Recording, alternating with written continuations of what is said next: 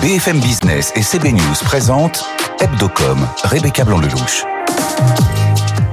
Au sommaire, une année 2023 record. À quoi s'attendre pour 2024 pour la première chaîne d'infos en France Marc-Olivier Fogiel, directeur général de BFM TV, et l'invité d'Hebdocom aujourd'hui.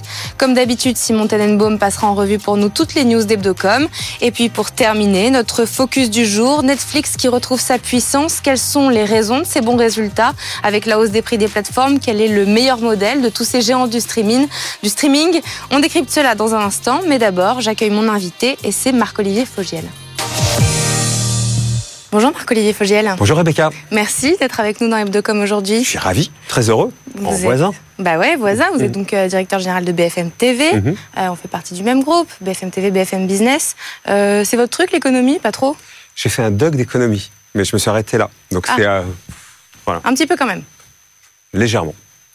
Euh, donc pour BFM TV, 2023 a été euh, record puisque c'est la deuxième meilleure année historique hors présidentielle. Excellent mois de janvier également, 3,1% de part d'audience, plus 19% en un mois seulement.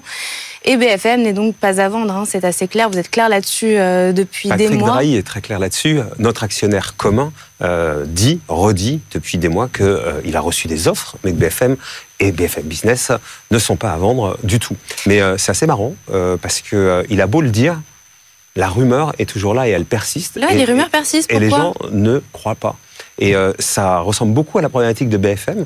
Euh, Il y a un récit que euh, les gens aiment bien entretenir, et puis il y a une réalité qui est souvent très différente entre ce qu'on peut lire et ce qu'on peut vivre. Et euh, c'est symbolique avec euh, cette histoire de vendre. Non, BFM TV comme BFM Business ne sont pas à vendre. Ça n'empêche pas les rumeurs, les appels de journalistes qui sont supposés être bien informés. Mais je le sais, Saadé a taupé hier, etc. La réalité, que c'est pas à vendre. Parce qu'on peut le dire, c'est arrivé jusqu'à l'interne. Donc euh, les journalistes ont pu. Ah, forcément, parce que quand il y a une rumeur, euh, c'est le propre de la rumeur. Elle se propage, on ne sait plus très bien que croire.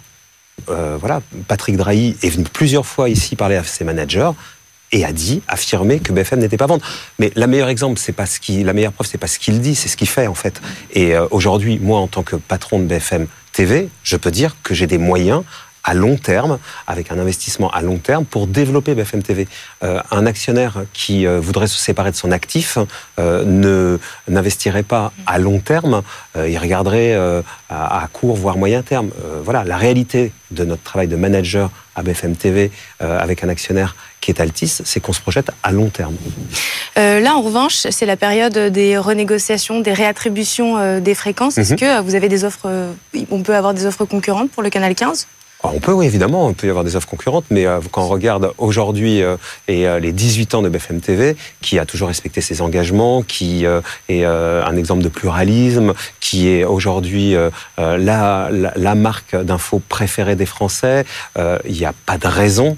a priori d'être inquiet, mais il faut préparer cette réattribution de façon consciencieuse, ce que fait Arthur Dreyfus avec ses équipes et donc avec Hervé Bérou et moi-même, pour pouvoir reproposer un projet solide, sérieux, euh, mais surtout euh, comptable des 18 ans qui viennent de passer, 18 ans solides au Bien sûr. service de l'info et des téléspectateurs. Ça, c'est pour le canal 15. Est-ce que vous pensez qu'il y a une possibilité euh, pour, je sais pas, qu'on récupère TFX ou Sister? Je crois pas. Non, non, c'est pas, c'est pas, c'est pas, prévu comme ça. Euh, Ces derniers mois, on le sait, hein, on s'est fait piquer quelques journalistes par TF1, un petit peu d'audience euh, par CNews, euh, surtout au, mois de On s'est décembre. pas fait piquer de l'audience par CNews. CNews a largement progressé au mois de décembre, mais n'a pas entamé le leadership de BFM TV. Il y a un concurrent qui progresse, il faut pas le nier, avec des chiffres très différents, c'est sur la durée, ça nous challenge, mais c'est pas au détriment de BFM TV. C'est un concurrent qui, à un moment donné, par moment talonne, voire certains jours dépasse, euh, pas du tout sur le nombre de téléspectateurs, puisque BFM TV a en moyenne 12 millions de téléspectateurs, là où CNews en a 8 Même millions. 13 millions au mois de janvier. Oui, au mois de janvier. C'est la durée d'écoute. Les téléspectateurs de CNews plus âgés, dans un autre format qui n'est pas le format du tout d'une chaîne d'info généraliste, Mm. regardent CNews plus longtemps, ce qui fait une part de marché qui, par moment, vient concurrencer BFM. Mais BFM euh, n'est pas fragilisé par euh, la montée de, de, de CNews. Il y a juste un concurrent qui monte. Comme LCI est monté il y a quelques années Mm. et est retombé depuis, euh, c'est la vie des médias. Et donc vous pensez que ça va suivre ce même schéma qu'LCI parce que c'est quand même la première fois que l'écart se resserre autant et que les audiences montent. Est-ce que Moi, j'ai pas de, j'ai pas de boule de cristal. Je sais pas quel est leur potentiel. Je sais en tout cas ce qu'est le potentiel de BFM TV. Regardez donc, vous l'avez dit au mois de janvier, avec un score particulièrement performant. La crise agricole, la semaine qu'on vient de vivre, avec des, des scores de dingue et 15 millions de téléspectateurs devant BFM. Ce que je sais, c'est que le format de BFM TV est, est, très puissant. Mon boulot, c'est de le perfectionner et de continuer à l'améliorer. Et donc, je n'ai pas de boule de cristal pour savoir ce que va faire CNews. Je sais simplement que BFM TV euh, en a encore sous le pied et est un leader euh, très largement euh, incontesté et serein. Bien sûr, mais parfois on peut penser à est-ce que ça peut, est-ce qu'on ne risque pas de vivre la même chose que ce qui s'est passé aux États-Unis il y a une dizaine, quinzaine d'années avec CNN et Fox News qui d'un coup partaient avec très peu de moyens et d'un coup.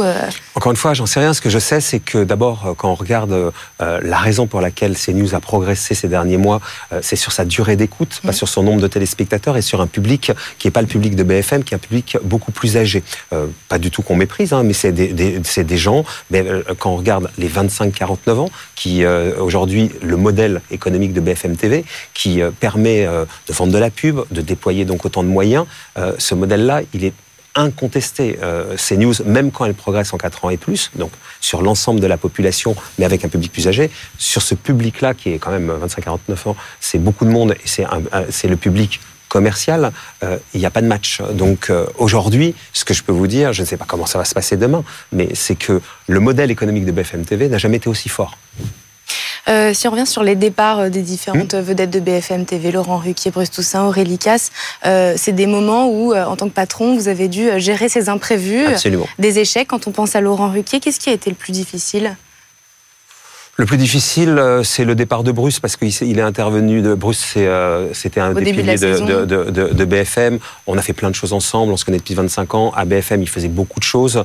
Euh, et donc, partir, c'est la vie des médias. Moi-même, j'ai bougé euh, euh, de rédaction en rédaction. Le fait de partir euh, le 5 octobre, enfin annoncer ça le 5 octobre, ça a été l'imprévu le plus compliqué à, gérer. et en plus, comme il, faisait suite à une série de départs, chacun pour des raisons différentes, que des propositions qu'on faisait ailleurs et qui permettaient à ces gens-là de progresser, ce qui est donc totalement normal. Il y a un autre récit qui en a été fait, mais d'un coup, ça venait alourdir la barque. Et après, il y a la réalité, et c'est pour ça que, la, que ce métier est plutôt sympa, parce que je vais pas vous dire que c'était euh, une bonne nouvelle que Bruce parte le 5 euh, octobre. Il est resté jusqu'au mois de décembre, mais le 5 octobre, il nous l'a annoncé. Puis finalement, ça nous a obligés à recomposer une grille euh, en interne. Et puis finalement, cette grille, elle est plus performante que la précédente. Maxime Switek, le matin, marche mieux que ce que faisait Bruce en fin de, en fin de parcours. Julie Hamet, le soir, qui remplace Max, cartonne. Et donc, en fait, ça crée des opportunités. Notre métier, vous le disiez, c'est gérer des imprévus. Mmh. De temps en temps, c'est compliqué. Et des fois, c'est hyper chouette. Mmh. Finalement, cette situation qu'on n'a pas choisie, qu'on a subie, euh, elle permet à BFM d'être encore plus performant et puis de euh, donner encore plus d'espace à des gens qui auraient pris plus de temps pour, euh, pour le prendre. Ça vaut pour le départ de Jean-Baptiste Boursier l'année dernière. Il a cette proposition, il veut rejoindre le groupe. Il voulait faire une matinale, c'était pas possible chez nous. Il part à LCI, c'est la vie. D'un coup arrive Benjamin Duhamel et cette année, Benjamin, tout jeune, même pas 30 ans, il prend un espace de dingue, il est très bon, ça marche mieux que l'année dernière. en fait, c'est chouette. alors, ça marche pas à tous les coups, mais quand ça marche, on se réjouit. Et Laurent Ruquier, que, comment vous avez vécu ça? Il est quand même resté assez peu de temps à l'antenne. Ouais, Laurent Ruquier, c'est. Euh, comment dire? D'abord, je suis content de l'avoir tenté. Euh, parce que euh, il faut tenter des choses dans, ce qu'on fait, ou alors on est figé, on bouge pas, on, ne progresse pas. il n'a pas trouvé sa place sur, la chaîne. Il, il est arrivé très tard, euh, fin septembre, est arrivé euh, le drame du 7 octobre. L'actualité est devenue monothématique. Ce qu'il pouvait amener à BFM, euh, il n'a pas pu, il n'a pas pu le, le, le, montrer. Il n'a pas trouvé cet espace-là. Je ne sais pas s'il l'aurait trouvé avec une autre actualité, mais toujours avec celle-là, il n'a pas pu amener une spécificité qu'on a été chercher. Ce qu'il faisait n'était pas déshonorant. Au début, on s'est cherché, puis finalement, on s'est trouvé. C'était pas déshonorant, mais lui-même le disait. D'autres peuvent faire mieux que moi. J'amène rien de particulier. Et c'est compliqué de travailler à BFM. C'est une grosse machine. Vous connaissez la rédaction il venait sans plaisir. Donc quand il m'a expliqué en fait en fin de mois de juin, en mois de, mois de décembre, qu'il pouvait rester jusqu'au mois de juin, mais que euh, il venait sans plaisir. C'est trop compliqué de venir bosser à BFM sans plaisir. Donc je l'ai libéré simplement. Euh, donc euh, est-ce que c'est un échec? Oui, parce que partir en cours d'année, c'est jamais. Est-ce que c'est grave? Non. il faisait une émission qui n'était pas très originale. On aurait voulu beaucoup plus originale, qui marchait mieux que ce qui marchait avant. Et ça s'arrête en, en, cours d'année. C'est la vie des médias. Voilà, je m'en serais passé mais c'est pas bien grave. Bon, en tout cas, les audiences cartonnent. Une de vos cases phares, c'est la matinale. Ouais. Euh, une autre matinale s'est créée avec une ancienne vedette, Boris Toussaint. Mhm. Est-ce que ça vous a fait peur? Comment est-ce que vous l'avez vécu? Et qu'est-ce que vous pensez du résultat? Peur, non, parce que euh, c'est pas dans notre nature et pas dans la mienne. Euh, ça nous a préoccupé pour regarder les choses. Ça aurait été irresponsable de ne pas regarder les choses. Une nouvelle offre d'infos qui se lance, ça déstabilise forcément l'offre d'infos qui, est, qui est là et donc celle de, de BFM, mais aussi des radios. Voilà, il y a une autre offre d'infos. Donc on a regardé ça euh, précisément et ça nous a permis de nous renforcer. Notre matinale du mois de janvier, on a changé des tas de choses, des chroniques, de l'habillage. Enfin, euh, donc ça nous a obligé à repenser un peu cette matinale pour lui donner encore plus de moyens. Donc euh, c'est voilà, donc ça nous a pas inquiété, même pas préoccupé. Ça nous a permis de nous concentrer sur ce qu'on faisait pour proposer quelque chose encore plus solide. Et puis après, quand je regarde ce qu'ils font, Bruce, il a toujours le même talent. C'est quelqu'un qui euh, euh, qui est bon. Après, ils sont partis sur euh, deux piliers de l'info et du divertissement magazine. est arrivée la crise des agriculteurs. D'un coup, donc, il n'y avait pas cet appétit pour ça. Et c'est compliqué. Là, ils, ils se cherchent. Mais c'est la vie des médias aussi. Et ils se cherchent pour la voilà. J'espère qu'à TF1 on a la même euh, euh, politique qu'ici chez Altis, laisser le temps aux choses de s'installer. Euh, donc euh, je ne sais pas si ça marchera. J'espère que si ça marche, ça sera pas au détriment de chez nous. Hum. Nous, bien au contraire. Euh, on, donne des moyens pour se développer.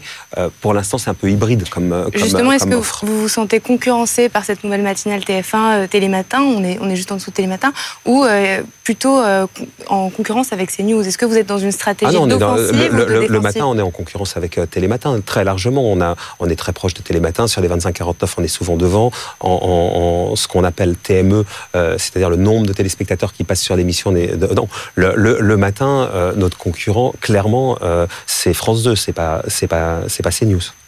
Et euh, euh, pour l'instant, mais ça changera peut-être, euh, TF1 est loin derrière. Vous avez entendu les critiques sur un peu le surtraitement de certains dossiers, notamment les derniers faits divers, traités des personnalités, que ce soit Gérard Depardieu, Alain Delon. Mhm. J'ai entendu les derniers commentaires, mais ça fait 35 ans que je fais ce métier.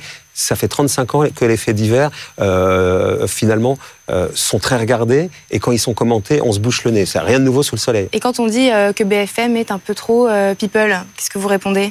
Que BFM n'a pas changé de ligne éditoriale, ça a toujours été, je me souviens de Johnny Hallyday, j'étais pas là, son, son, son enterrement derrière sa succession, ce feuilleton, il a été raconté sur BFM. BFM, c'est assez simple, hein. une actualité, quelle qu'elle soit justement, que ce soit un fait divers ou politique, on se bouge pas le nez, on le traite, et quand cette actualité devient un événement, eh ben, il est très traité sur BFM comme Johnny l'a été, Delon l'a été par exemple, euh, ni plus ni moins. Voilà. Et Pierre Palmade, quand vous voyez cette semaine que les députés de l'Assemblée nationale ont voté un, délit qui n'est plus euh, le délit d'homicide involontaire, mais de délit routier, suite à toutes ces affaires, l'affaire Aleno. Vous pensez que BFM en est pour quelque chose? Non, mais je dis qu'on s'est pas trompé en traitant l'affaire Palmade. C'était pas l'affaire Palmade en soi qui avait, il y avait plein de tiroirs dans l'affaire Palmade, mais il disait quelque chose de la société. C'était que, que euh, prendre le volant sous l'emprise de l'alcool ou euh, de, de, de, la drogue, euh, c'était pas suffisamment pris en compte par la société. Yannick Aleno est arrivé après en perdant son garçon Antoine. Et tout ça fait que la représentation nationale s'en est saisie et a changé la loi. Euh, BFM TV, en traitant l'affaire Palmade et en, en, expliquant tout ça, euh, a raconté quelque chose qui euh, était très ancré dans la société. Qu'est-ce qui vous rapporte le plus d'argent à BFM TV aujourd'hui? La publicité. Euh, bah, pas, le plus, quasiment. La, que ça C'est le, business model de C'est une chaîne privée euh, qui est financée par, euh, par de la publicité. Est-ce que c'est rentable, BFM TV Oui, c'est la seule chaîne d'info qui est rentable. Aujourd'hui, vous avez quatre chaînes d'info. Une chaîne du service public qui cherche pas de rentabilité, elle est payée par vous et moi, par, par la redevance. Et puis, les deux autres chaînes qui sont TF1, qui sont LCI qui appartient à TF1 et CNews qui appartient à Canal, perdent de l'argent pour TF1 depuis toujours. voilà, BFM TV euh, gagne de l'argent euh, aujourd'hui comme hier. Et alors, comment abordez-vous 2024 euh, Là, on est début de l'année, les Jeux Olympiques, les Européennes. Est-ce que vous allez innover La présidentielle américaine. Hein. La présidentielle américaine, bien sûr. Vous allez innover avec des nouveaux formats, des nouvelles incarnations? Des nouvelles incarnations, on est en train de préparer la grille de septembre, donc c'est trop tôt pour en parler, mais on réfléchit euh, euh, sans tabou à 360, là où on est fort, là où on a des faiblesses, avec qui on a envie de travailler à l'extérieur. Donc euh, on est en pleine phase de, de regarder tout ça. Donc, donc voilà, il se peut qu'il y ait des nouvelles incarnations. En tout cas, on, on se dit pas qu'on a besoin de personne. On, on, regarde. Hein. Et puis après, oui, sur les différents grands événements d'actualité, on réfléchit à des nouvelles façons, des nouveaux formats, comme on a fait sur la présidentielle, où on a pu inventer ce face à BFM et cette France dans les yeux. On réfléchit à tout ça et on réfléchit aussi surtout ici avec le digital, euh, puisque aujourd'hui euh, la grande force de BFM et sa spécificité, c'est ce qu'on fait à l'antenne, mais c'est aussi ce qu'on fait sur euh, le digital, ce que les autres chaînes info ne proposent pas. Et sur le digital, on peut inventer aussi beaucoup de choses de façon très légère et sans les codes de temps en temps un peu plus lourds de la télé. Et vous avez, vous avez d'ailleurs lancé BFM 2 cette année Absolument, en, juin. En juin, en gros, c'est un, un l'alternative à BFM TV. Quand par exemple on est en pleine crise agricole et que toute l'actualité euh, tourne autour de la crise agricole euh, et BFM TV est très concentré euh, sur tout ça. Il se passe d'autres choses à côté. typiquement, ce matin, il y a ce fait divers justement puisque de cette jeune femme qui, a disparu depuis quelques semaines, quelques mois, Lina, la mère et l'avocat sont reçus par, les enquêteurs. Derrière donne une conférence de presse qui n'a plus sa place sur BFM TV dans, la, dans la journée où Gabriel Attal fait des annonces. Elle aura sa place en direct sur euh, BFM2.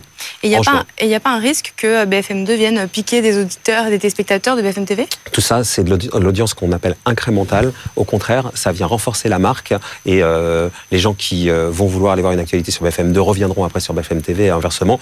Nous, on pense au contraire que ça va renforcer la marque BFM TV. Alors la petite question BFM Business, est-ce que vous avez pensé à intégrer l'intelligence artificielle? Parce qu'on ne parle que de ça, c'est quand même le mot-clé de 2024. Euh, Alors, dans nos process de fabrication de l'info, oui, euh, notamment euh, par exemple sur la documentation. On peut aujourd'hui beaucoup plus vite chercher des images que de façon fastidieuse comme on pouvait le faire avant. De la mettre Donc, sur le, en back-office, beaucoup. À l'antenne, oui, on y réfléchit sur deux choses. Sur la météo, parce qu'il y a plein de données météo qui peuvent être recoupées par l'intelligence artificielle et proposées, donc on, travaille là-dessus. Et on réfléchit et on travaille, on a même pas mal avancé aussi sur, je ne sais pas si ça verra le jour parce que ça sera peut-être nul, mais on y travaille, sur un un billet humoristique qui serait fabriqué par l'intelligence artificielle.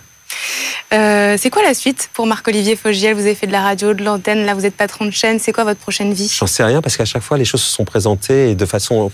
Comment je suis arrivé à BFM TV Je ne rêvais pas d'y travailler. Euh, je connaissais Hervé Bérou qui est mon ami depuis 30 ans. Lui-même était donc mon prédécesseur et monté d'un étage et m'a proposé. Et c'était l'envie de travailler avec lui qui m'a fait venir.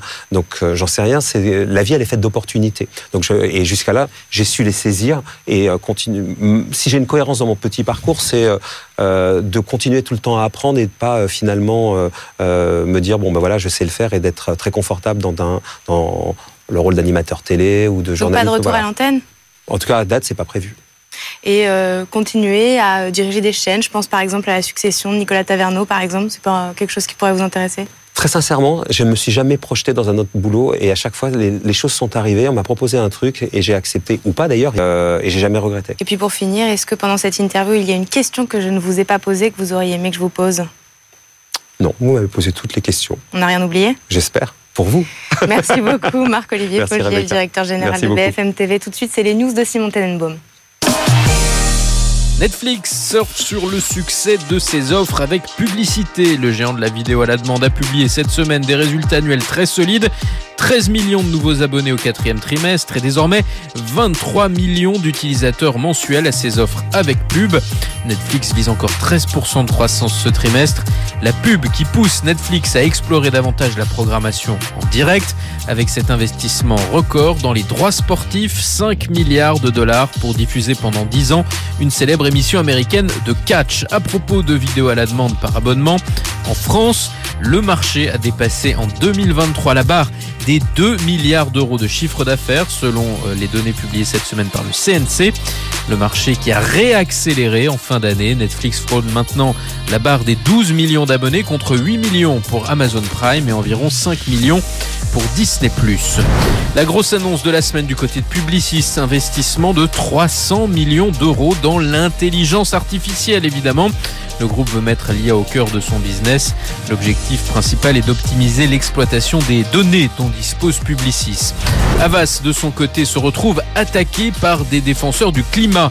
Le collectif Clean Creative critique le contrat noué avec le pétrolier Shell l'an dernier pour son budget média. Les activistes font pression pour que l'agence ne soit plus labellisée Bicorp et le risque de perdre ce sésame est réel puisque selon Adweek, une enquête a été ouverte à la suite de ces pressions par le Bilab qui octroie ce fameux label ESG. On termine avec ce que les professionnels du secteur qualifient de blitz marketing, l'offensive publicitaire du chinois Temu, spécialiste du e-commerce low cost. Ses dépenses publicitaires ont décuplé en 2023 avec deux tiers des investissements sur les réseaux sociaux. Temu aurait dépensé plus d'un milliard 200 millions de dollars en pub chez Meta l'an dernier. Une stratégie très agressive qui nommait pas la télévision. Temu sera un des annonceurs du Super Bowl en février pour la deuxième année consécutive. Hebdocom sur BFM Business. Dans notre focus aujourd'hui, on va parler des plateformes de streaming et notamment de Netflix qui retrouve sa puissance depuis quelques mois. 13 millions d'abonnés supplémentaires au dernier trimestre, un an et demi après euh, de l'arrivée euh, d'abonnements moins chers avec publicité. Pour en parler avec moi aujourd'hui, Maxime Guény, bonjour. Bonjour Rebecca. Merci d'être avec nous. Tu es euh, journaliste pour Média Plus, spécialisé médias, contenu et plateformes. Et à tes côtés, Raphaël Grabli. Bonjour. Bonjour Rebecca. Merci d'être là. Tu es rédacteur en chef adjoint de Tech Co. Alors d'abord, on a posé euh, la question à nos téléspectateurs euh, sur LinkedIn. Avec euh, la hausse des prix de toutes les plateformes, êtes-vous obligé de faire des choix? Réponse assez évidente, oui, à 83%. Donc là, on voit bien que le pouvoir d'achat reste le cœur du sujet, comme toujours. Donc faire des choix. Mais est-ce que c'est cet abonnement moins cher avec publicité qui a euh, sauvé Netflix, là, on, l'a vu, et euh, qui a réussi à séduire des nouveaux utilisateurs. Sauver, c'est un mot un peu fort, mais ce qui est certain, c'est qu'à travers cette nouvelle offre avec publicité, il y a eu un effet booster accumulé à un autre phénomène, l'arrêt du partage de code Netflix. Donc euh, là, vous avez une offre moins chère, à 5,99€. Vous imaginez, 5,99€, c'est même pas le prix d'un ticket de cinéma. Donc c'est hyper attractif. Et à ajouter à cela, aujourd'hui, on le voit dans les chiffres, c'est 5 millions d'utilisateurs actifs dans le monde par le biais de, cette offre euh, très très très attractive. Ça a joué l'arrêt du partage des, codes à ce moment-là euh, l'arrêt du partage des codes, ça a joué parce qu'il y a l'abonnement à 5,99€, mais c'est aussi le prix d'un abonnement supplémentaire sur son, enfin d'un abonné supplémentaire sur son abonnement. Et en fait, tout ça, c'est des revenus en plus pour Netflix. Et si on devait résumer la, la stratégie, c'est bon, l'ultra croissance est terminée. Maintenant, à la fois, faut aller chercher. J'ai envie, je, enfin, je dis souvent ça comme ça. Maintenant, les abonnés avec les dents, parce que quand on a des parts de marché comme celle de Netflix, c'est très compliqué d'avoir des nouveaux abonnés. Donc pour gagner plus d'argent, il y a deux solutions. Soit on réduit les coûts, et c'est pas la stratégie Netflix, soit on veut faire payer plus cher ceux qui sont abonnés. Euh, et donc par le partage de comptes, euh, c'est une solution. Euh, et avec effectivement l'arrivée de ces, de ces abonnements avec publicité, ça marche plutôt bien. Après, non, c'est pas ça qui va sauver Netflix, mais ça permet quand même d'attirer toujours dans l'idée d'aller chercher les abonnés avec les dents, et eh ben, d'attirer des abonnés euh, qui euh, n'allaient pas venir vers Netflix. Et je pense notamment à l'offre euh, chez Carrefour. Mhm. Ça, c'est quand même assez impressionnant. Le partenariat que Netflix a fait avec Exactement, Carrefour. Netflix qui a fait un partenariat avec Carrefour. C'est-à-dire que maintenant, en France, dans certains Carrefour, c'est encore une offre pilote, on, on, a des corners Netflix et on achète littéralement son abonnement Netflix à 5,99 Alors, tous les abonnements sont disponibles, mais l'accent est mis sur le 5,99€ euh, entre euh, son paquet de, céréales et ses fruits et légumes. Et, et, donc ça montre qu'en termes de distribution, Netflix n'est plus du tout euh, l'offre OTT, c'était over the top, l'offre à côté du reste. Maintenant, Netflix a une problématique très importante, c'est être distribué partout pour aller chercher tout le monde, sauf que cette distribution, bah, ça a un coût, ça coûte cher pour Netflix d'être distribué, et donc forcément, ça va avec des marges qui sont grignotées, et donc pour compenser ce grignotage de marge, euh, je crois qu'il y a euh, marge opérationnelle, c'est 25%, 24%, donc ça reste très élevé, mais ça veut dire forcément avoir des coûts plus élevés, donc soit avec de la publicité, soit avec des tarifs en hausse. Euh, l'autre nouveauté de Netflix, c'est que bah, la plateforme investit dans le catch, hein, retour à la télé, et prévoit la diffusion de RAW. Mmh. Est-ce que c'est une bonne ou c'est une mauvaise idée d'investir autant pour acheter des droits qui coûtent si cher? Bonne idée. Aujourd'hui, la consommation Netflix, elle est boostée par la fiction. Ensuite, c'est le documentaire. Et aujourd'hui, le sport rentre dans cette, dans cette nouvelle optique. Tu l'as très bien dit. Aujourd'hui, Netflix a une logique d'aller accrocher de nouveaux abonnés. Et les nouveaux abonnés, c'est pas le public mainstream, c'est le public spécifique. Donc ils vont aller sur de la niche. Et aujourd'hui, le catch représente des abonnés qui sont extrêmement fidèles, extrêmement engagés sur la plateforme. Donc, ils vont grignoter cette part de marché supplémentaire. C'est toujours un plus pour eux. Donc, ils, ils investissent. Et euh, au-delà du sport, il y a aussi tout ce qui est divertissement qui se développe de plus en plus. Télé-réalité, cooking show ou encore euh, dating pour ceux qui aiment ça.